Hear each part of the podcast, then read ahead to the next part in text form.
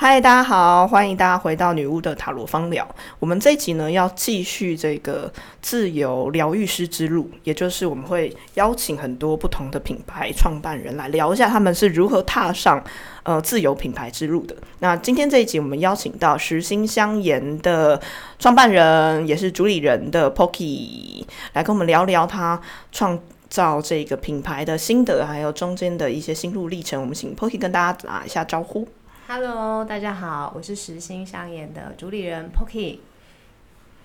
那 Pocky，我跟他大概是在一二零一八年的时候认识的，所以就还蛮久之前。当时我们还都是已婚妇女，但没小孩。啊，对对对，现在想起来蛮愉快的。对，就是没小孩夫妻的生活是如此朴实无华，有小孩就是柴米油盐酱醋茶。好，那我们认识的这段时间呢，呃，我们结缘的原因是因为一八年办了一个神圣芳疗卡的画展，那当时 Pocky 这边实心香颜这里。呃，是我们画展的主场地，那他们也给我们很多的帮助，所以在那次画展之后，我们就结下非常好的缘分。那到现在，我们在育儿上面还是会互相互通一下有无这样。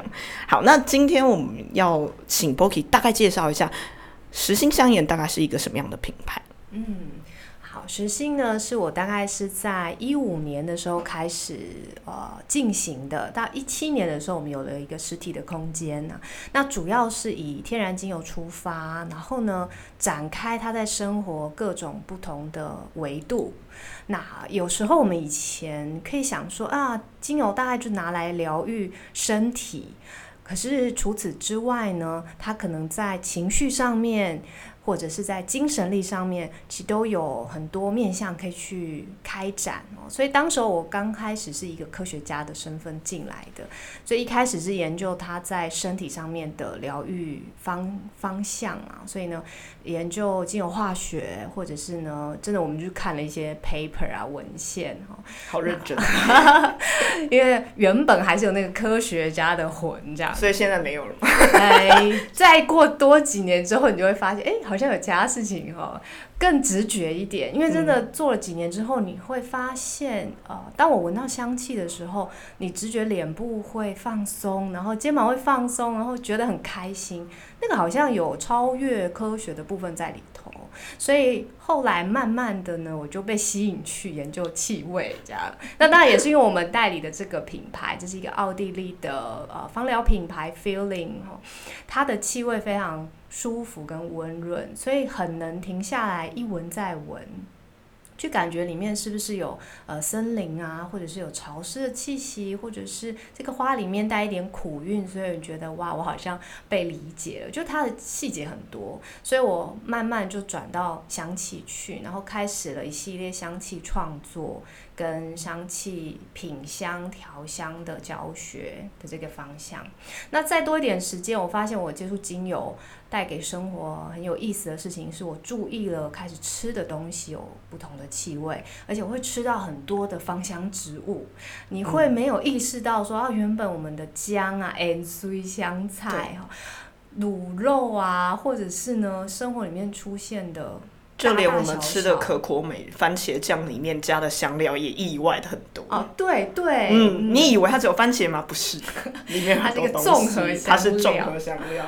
对，所以后来我觉得让我的生活打开很多面向的这个部分很很有意思，然后很想要推广更多这个部分，所以我可以回头讲一下为什么当初我做这个对对对品，牌跟接触你精油。创立自己品牌的契机是什么？因为你刚刚有提到说，你们之前在巴德路的实体空间是一七年开始对，一七营运的嘛？那其实，在一五年品牌就已经成立，所以有两年的时间也是在网络上面做品牌执行和卖这个精油嘛。嗯，我觉得那两年主要是一个尝试，就是在试水温，哎，但也不是讲试水温，是在试自己可以做些什么。所以不是试市场，是试自己能不能自己，你知创道我。们这些人都不是以这个出发，所以不是没有没有这个商业的模式，所以一定是在试说，哎，这个东西我是不是真的自己喜欢？然后我打算投入多少，我被他打动的部分是什么，所以那个时候会借空间，然后呃品香，然后开课程，那或者是在网络上写文，跟大家互动，传递一些资讯，然后偶尔办一些，比如说蜡烛啊，或者是呃护唇膏的活动。然后从这里面去去去观察自己啦，就是说哪些部分很打动你，觉得啊我想要走这个路线，这个职。我有个疑问，所以你是一五年开始就辞职之后全职在做这个品牌吗？实心？嗯，辞职这件事情其实是在更早之前，我觉得那是一个呃人生的好转折了，所以呢就停下来看看自己下一步要做什么。那时候一三年之前我在花莲。嗯嗯嗯，然后所以我在呃系上，就是我本科化学嘛，化学系系上做这个实验的讲师助教。哦。那因为一三年的时候刚好这个老公上台北了，那我就也就辞掉原本的工作。嗯。我觉得年轻的时候辞职是很阿萨里的。对，反正对大家就说哇，你要归零去台北，然后你说今年辞职了又是一条好汉，对，都在花莲，这样你放得下？但年轻的时候真的觉得可以，无妨，可以，对。但现在如果再叫我，我可能会想想想多想蛮多。我觉得你很勇敢啊！我的人生就一直在台北，但你也是转换了跑道。我觉得，对我觉得抛抛下了原本累积一段时间。而且可能也已经自己也还蛮认同的一些部分，嗯，然后在学校的这些人际关系很经历，对人际关系，而且那时候我学校白天带实验课，然后跟学生们，然后去设计怎么让仪器让大家觉得很有趣啊，或者是很好玩，然后。下班之后，我就开始做我自己现代舞的创作跟编，然后或者是展演练习，所以那个生活已经朝向我觉得自己蛮喜欢跟理想的状态。那除了先生要上台北工作，你为什么会找到要我们简单的讲卖精油这件事情？因为跟你当助教还有你跳现代舞的事情，完全就是几乎打不着。对，貌似打不着，但其实是有关系的。我要讲一下，因为我在。呃，花莲念书的时候，我觉得自然打动跟疗愈的这个部分，非常让我感动跟放在心上。那你跟精油的怎么讲连接是？对，连接怎么找到这个品牌的？我觉得就会哦，找到品牌，我觉得都是要缘分啊。其实那碰到大概是缘分，不过源头是因为我觉得跟想要一个自跟自然有关系的工作。那时候上台北的时候。有一个非常不切实际的愿望。别这么说，你已经把不切实际的愿望当成主业活到现在，这个就是大家想听的部分。怎么样把梦变成实际？对，就会觉得我我本科是化学，但是我又跟自然觉得呃我很喜欢自然。那怎么样让他们两个其实可以并存在生活里面，或者是说我可以做一个。既推广自然，然后也不背离化学，还保有一点我希望可以自由创作的部分在里头。那我觉得那个并不是一下子就找到的，这是我要跟大家提的，一定是乱闯乱试。所以他是我我去上了非常多不同的工作坊课，然后的其中一种是精油，然后就是在开始碰到精油的时候。我就慢慢想说，哎，这个美彩好像说不定是可以达到我刚刚讲的愿望哦，因为它来自于自然嘛。所以呢，我在都会里面，我在台北，可是我可以因为我闻到一个维吉尼亚雪松的香气，然后觉得我啊，我好像在泰鲁格的森林里面，就我在那个小木屋的房子里面，然后我上了环山，嗯，那我可以用这个气味来疗愈自己。跟拿它来做创作，所以它保留了那个艺术性表现的部分。所以我可以这样解释吗？你算是把兴趣当成工作的人？呃，自己以为自己把兴趣当成工作，但不是吗？应该是，是，就是说，我觉得这是为什么我要强调自己以为，因为所有事情都要自己诠释啊。就我们遇到的事情，在大众眼光看来，可能不是，哎，好像没有关系，哎，你好像换了一个跑道，你好像。怎么？你离开你最喜欢的舞蹈，你也离开了成就曾经成就过你的化学。嗯。但是实际上自己去诠释跟思考之后，就会发现，在精油里面所有的东西全部交接跟串起了一个网络。我在里面谈精油化学，所以它需要我原本科学的部分。我很开心的知道，呃，我以前用的是 G C Mass，嗯，研究所的论文的时候，然后呢，我在做香气创作的时候，会觉得，哎，我好像也用到了，也不是用到，就是说我也正在执行了创作的这件事情。所以像以前我把我把我遇到的事情转换成一个舞蹈的展演做编创，可是现在我是用香气来表达这件事情。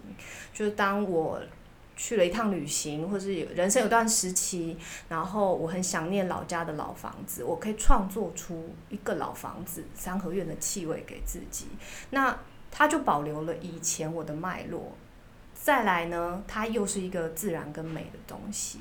可以推广出去，所以我说的就是会自我需要自我去诠释，然后自己去找到那条路在哪里。我相信大家听了以后一定都会觉得非常羡慕，可以 Poki 可以达到他理想中结合科学。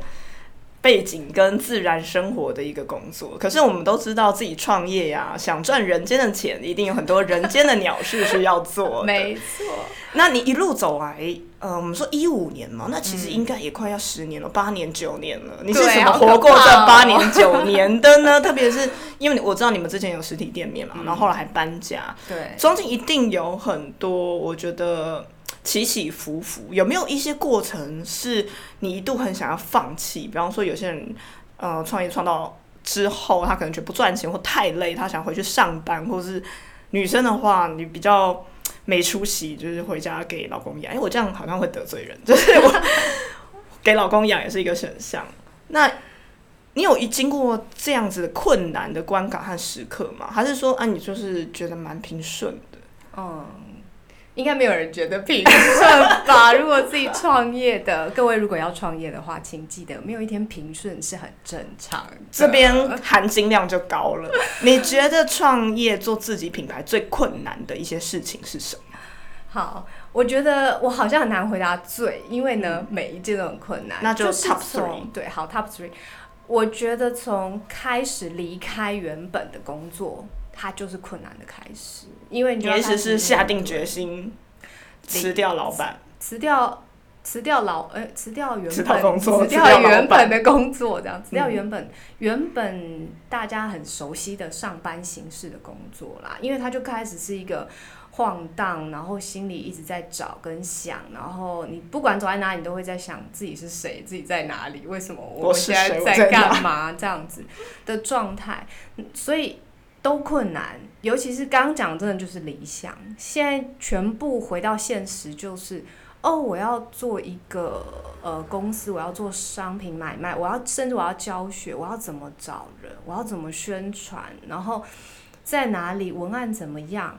那是不是费用怎么收？然后这个市场能够接受多少费用？对，然后讲义呀，或者是什么，就是它小至非常琐碎的事情，然后大致跟就是呃政府或者是说跟这个公司登记或者是政策上有什么东西是需要小心？对对对，所有的事情都非常的琐碎，甚至就是因为 Claudia 也有租空间，会知道空间也非常多。琐碎的事情，不管是租屋或者是说哦房子怎么了哈漏水啊，然后这里邻居有不友善，房东有不友善，没错，甚至像我们以前的空间，曾经就是有小动物跑来我们那里，然后挂点呐，你就想说我们是一个气味营运的地方，那真的是天大的事情哎，我们用了十足十的精力在应付跟应对等等的，就是它。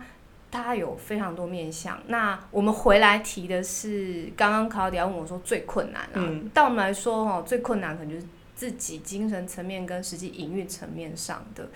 呃，我觉得大概有三次啊，是我觉得真的可能做不下去，是不是考虑真的要回去上班，或者是收掉？哈，是真的有。他刚问我的时候，我想说。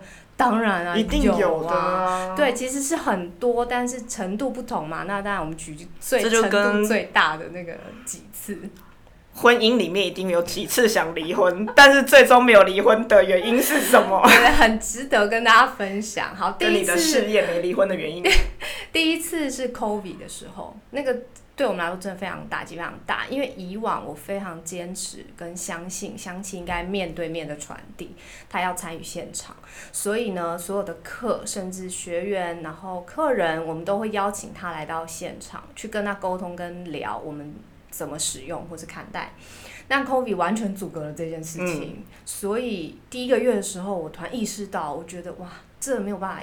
就是继续走下去，没错，而且那个负债会非常庞大，对，因为你们有店，一楼店面，对对对对对，那非常可怕。然后又有，其实又有伙伴们，我那时候又又几位伙伴，所以整个全部突然降到零或很低。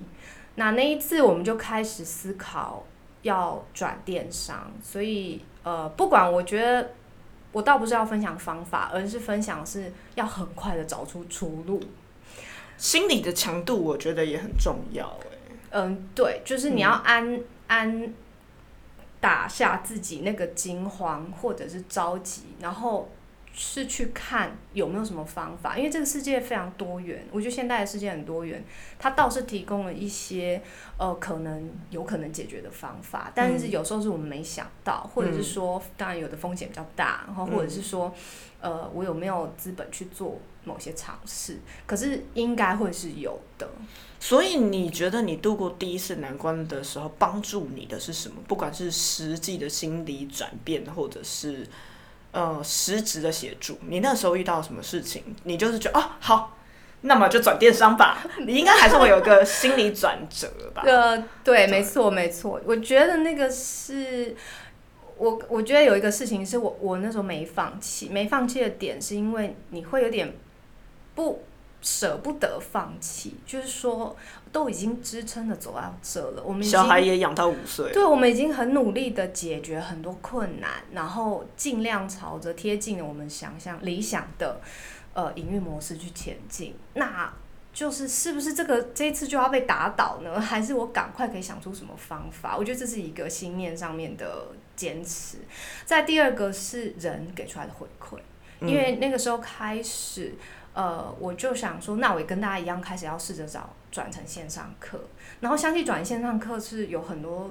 呃，状况是需要去面对的，像是你要寄材料包啊，成本重新预算啊，然后线上的线上的宣传，对，然后同学都已经很习惯我们现场的整个环境跟这个节奏，然后你要转，但大家竟然非常支持，而且呃开心的参与了我那时候设计的。新的课程，所以我那时候很快的赶快把线上的一些课程开始公告，然后我们也慢慢意识到说要转电商，所以慢慢的去看到产品可不可以让大家在线上去购买，嗯，然后去设置，那大家也就慢慢的跟上了我们想要就是给出来的一些新的模式，所以。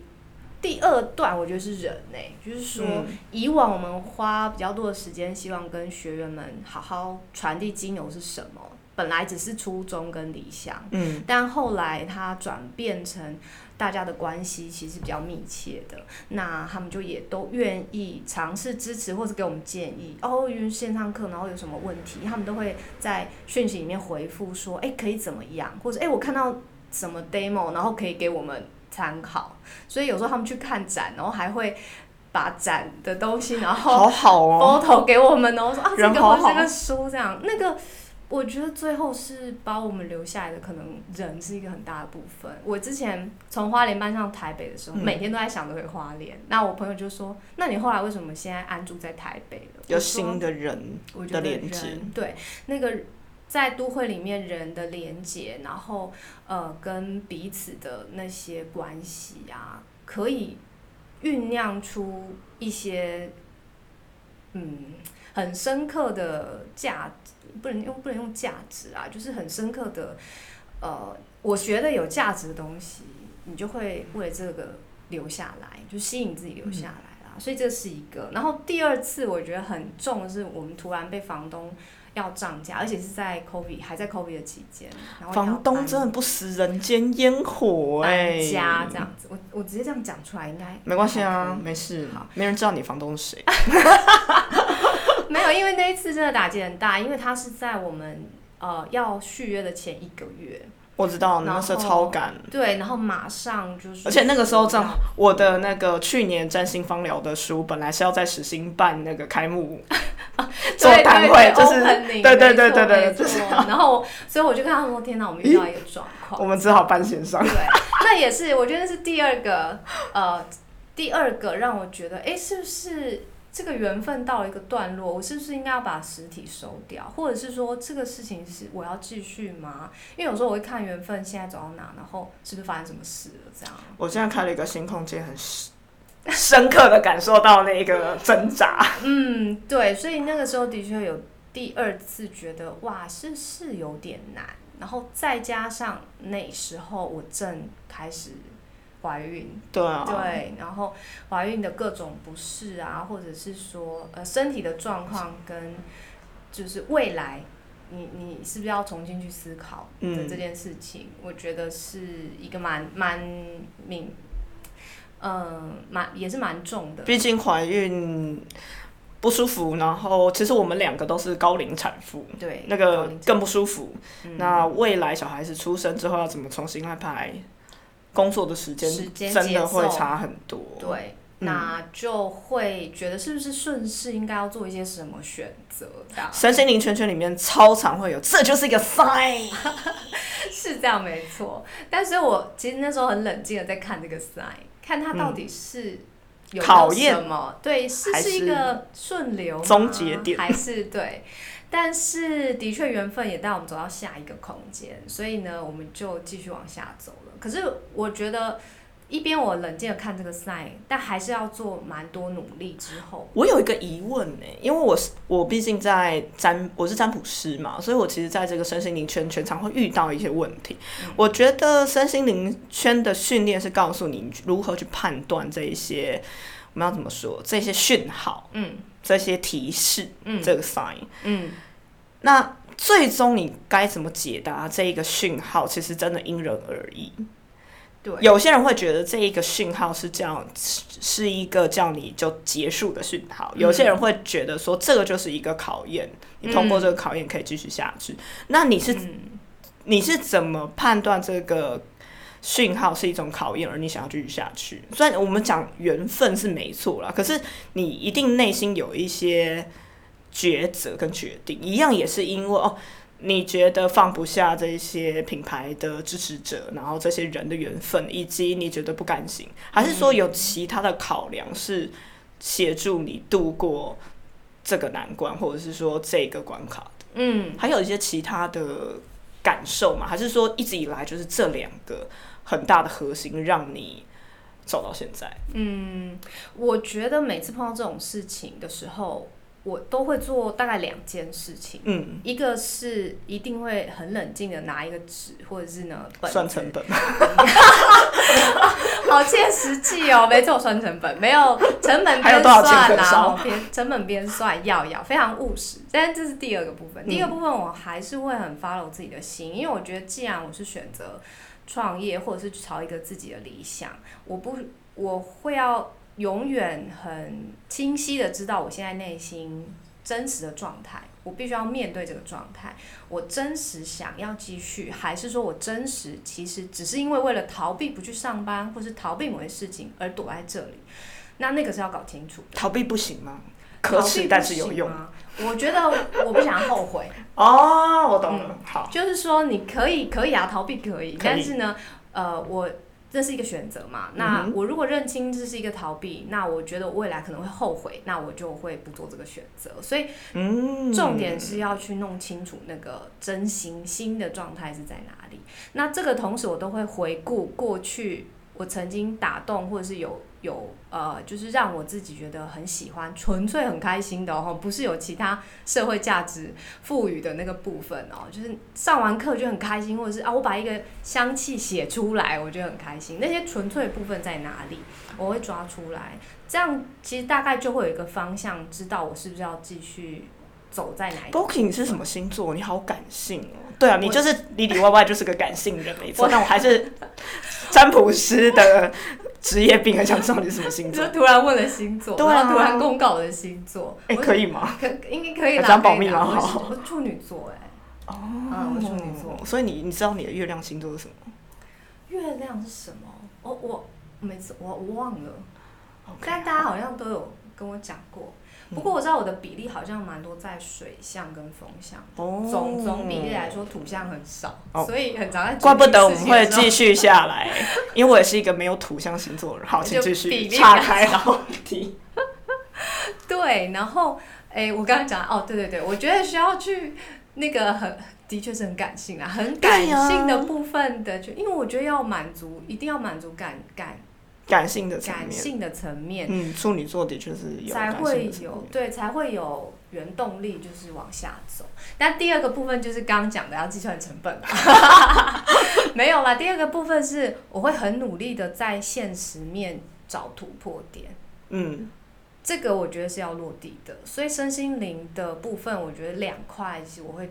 一定一定会做这两件事，所以嗯我会很努力。那时候我们就跟我老公很努力的找了房仲，然后嗯有花好几天的时间都在附近一直寻房子。嗯就是说人世间的事情还是要做。对嗯就是我去呃，我们去找房、寻房子、找房仲，也去看、去聊。你知道，因为这个呃这个状况，你还是会有一些学习，或者是一些对在里面。那即便最后没有。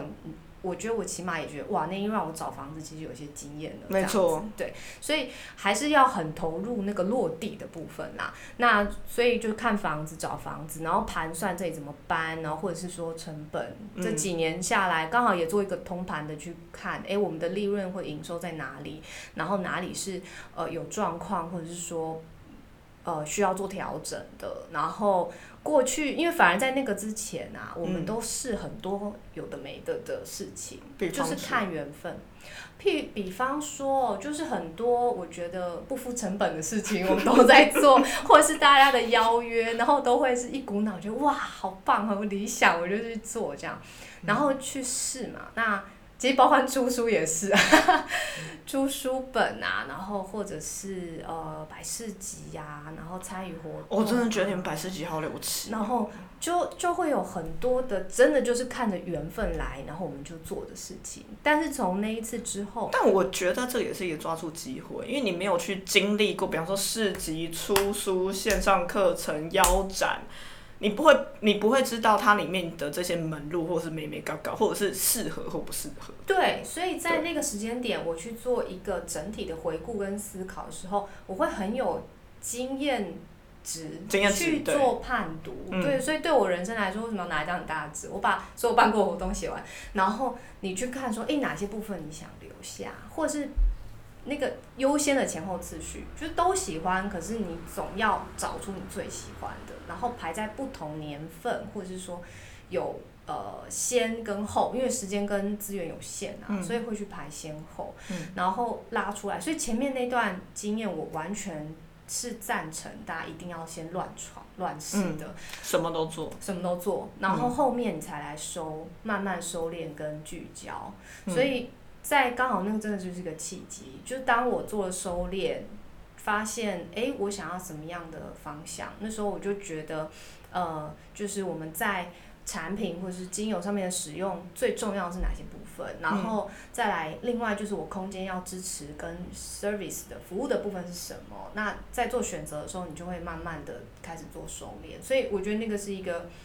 很关键而且很好的一个点啦，不过当然第三次就是今年啦。今年因为小孩生出来，小孩生出来之后，没时间，对于没时间。自己的自对自己创业的东西，真的会很容易摇摆耶。就是，所以我比较佩服你，竟然也是撑过去了。因为会在你要不要陪伴小孩，小孩度过这整个他的这个小孩人生只有一次，三岁之前要自度，要刺激你的脑袋。对，这是一度我有想要放掉，然后全心就是我想要陪伴一个生命会有的时候觉得工作遇到鸟事的时候，我就会想说：天哪，我搞了这么多干嘛？我就回家当妈妈就好了。嗯，对，就是说我我觉得我主要真的就是觉得啊、呃在里面有非常多，里面也有非常多很有价值很有意思的事情，然后想要慢下来脚步，多挪点时间在这个上面，对，所以会有这个挣扎。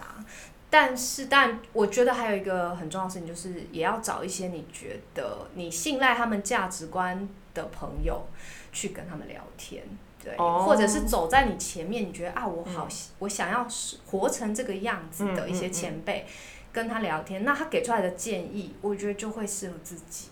那他们大家。各种的呃讨论或者是说沟通里面，你就可以抓到说，嗯，好，我还是需要在中间取一个自己跟孩子之间的平衡。所以你觉得你现在找到那个平衡吗？这应该是一个永远不会得到答案的 答的问题 的问题，但的确有慢慢，我觉得有趋势。或者是有趋向，那个就是好事了。对，就是在这一路上，我们觉得好像有好一点，或者是说，哎，好像心有舒适一点，或者是多了一些呼吸的空间、喘息的空间，或者是办出来的课程，或是长出来的东西，有在更像我们一些，就是更自己也蛮喜欢。那那个就是都是做对了一件事情。那现在我觉得有有哎，有慢慢，但是因为孩子也在某一个慢慢长大，他现在在比较。稍微相较来说比较稳定的状态啊，所以就会可以有余韵，稍微再多做一些思考跟企划。总结的来讲啊，如果你要给接下来想要做独立品牌，我指的是比方说呃生活啊，然后身心灵啊这一类的自由疗愈师，你觉得成立品牌你需要？具备什么样的特质，或者是你需要具备什么样心理建设，会可以活下来？特质吗？呃，不一定啦，就是你可能要具备什么，或者是你要做什么心理建设。因为我相信每一个特质人，他都有可能会走出他的路。可是以你一路走下来，你觉得是哪一些是坚持你下来的？比方说，你刚刚有提到你的希望满足你的感性。嗯的这个部分，你最想要做的事情，嗯，那这个是支持你走下来，还有人的连接，这个你可能是没有办法放下的，嗯嗯嗯。那对一般一般人哦，我想一下，做你想做的事，什么都不管，哎，不也不能这样，也不能这样。做的事。怎么说呢？我觉得起码是要一个你碰到困难会一直想要解决，然后往前走的状态。对，嗯。嗯，这个或许有一些特质，因为我我都觉得理所当然啦，所以有点难点出来，好像特别去。不过你讲的这个，我真的还蛮认同的。嗯，因为这一路上会有非常多的大小事。困难，然后没有人可以帮忙，对，全部是自己，因为而且是自己选的，所以呢，呃，最后一定是自己去面对跟处理。那如果是一个可以见招拆招，然后冷静下来，一个一个往前走的状态，我觉得那个可能是一个基本要件。然后再来第二个就是。一记得就是要去享受所有的过程，这个大家身心灵大家都会去提。可是我有一个疑问，我突然想到，嗯，你曾经有自我怀疑这条路不适合你的吗？在这条品牌的路上，比方说精油，因为我之前会遇到一些疗愈师，是身心疗愈里面有非常多门路嘛，比方说像是占卜啊、占星啊、宠物沟通啊、能量能量疗愈啊，有些人会觉得，哎。这个道具或者这个方向不适合我，他可能就换了一个。比方说，他开始卖东西，或者是他原本做宠物沟通，他觉得不适合自己，然后就换了一个。嗯，就是你会有曾经有这种觉得，啊，我觉得香气还有精油不适合我，我应该要去卖一点别的东西的感觉。我想一下，我现在还在这，可能就是因为 他还没有觉得不适合这样子。嗯，倒不是不是，但是我很建议觉得不适合的时候要换的，因为这的确是一种弹性啦。因为现在的工具这么多，那不一定是是，就是我们要守着一个东西，所以可以去尝试。但是尝试完之后，就会选择适合自己，就是还是会有质地上觉得，哎，这个好像还是蛮适合我的。所以目前为止，我觉得自己还在里面觉得蛮自在，而且应该是说还有很多。跟他想要一起做的事情，嗯，跟精油跟香气想要一起做的事情，哦那就觉得他还没有，还不是走到终点。这个是一个还蛮好的判断呢，嗯我觉得是。嗯嗯，就我对他的想法，或者说我跟他的呃，就是期待他的未来，还有一个样子，那我就会继续走下去。所以目前我觉得是还是没有的啦。嗯那我我想我相信你应该还是会继续做下去了。嗯，对，那我们今天非常谢谢 Pokey 跟我们分享这么多，也突破了我蛮多盲点的，尤其是。呃，同样身为妈妈之后啊，我觉得有很多可以互相交流的部分。那当然，因为实行他们，呃，以规模什么的都其实是蛮齐全的，这也是我很多想要跟他请教的部分。那当然，如果大家对实心的精油啊，还有实心的课程很感兴趣的话，那欢迎可以到实心香研的官网去看看他们的有趣的内容。这样，那今天我们就谢谢 Pokey 来跟我们分享他在创业品牌的路上有哪一些心路历程。嗯，好，谢谢大家，谢谢大家谢谢。